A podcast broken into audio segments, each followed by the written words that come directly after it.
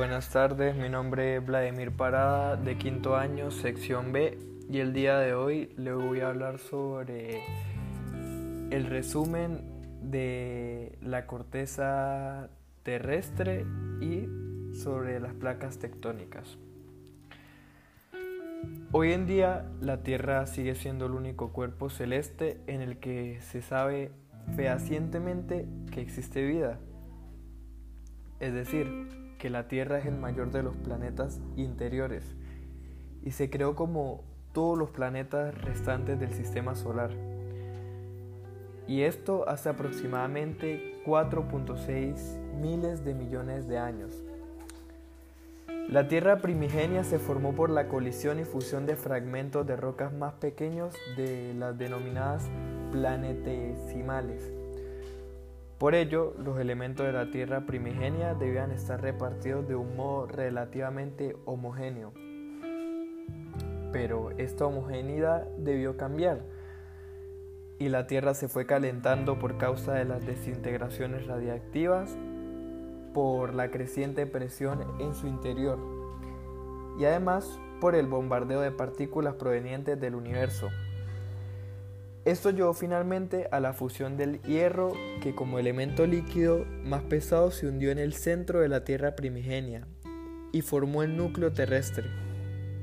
Tras el enfriamiento de la corteza terrestre externa aparecieron los primeros continentes. La corteza terrestre está formada por un 70% de superficie líquida y un 30% de tierra firme. Su aspecto actual es el resultado provisional de alteraciones permanentes de las que se consideran responsables distintas fuerzas, tanto de tipo interno, que serían endógenas, como el externo, que son exógenas. La teoría del Big Bang. Existen muchas teorías acerca del origen y la forma que tiene el universo. Pero en 1948 el físico George Anthony Gamow postuló la teoría más aceptada que es el Big Bang. En ella menciona que el universo posiblemente se formó hace unos 10.000 o 15.000 millones de años como consecuencia de una gigantesca explosión producida a partir de un átomo primigenio que era aún más pequeño que la cabeza de un alfiler. Inmediatamente después de la gran explosión se cree que se originaron protones, neutrones, electrones y fotones lo cual se encontraban a muy elevadas temperaturas.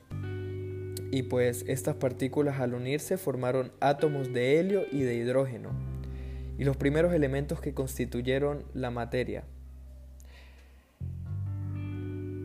La tectónica de placas es una teoría que explica una variedad de características y acontecimientos geológicos que se basa en un sencillo modelo de la Tierra que expone que la rígida litósfera se encuentra fragmentada, formando un mosaico de numerosas piezas de diversos tamaños en movimiento, llamadas placas, que encajan entre sí y varían un grosor según su composición, ya sea corteza oceánica, continental o mixta.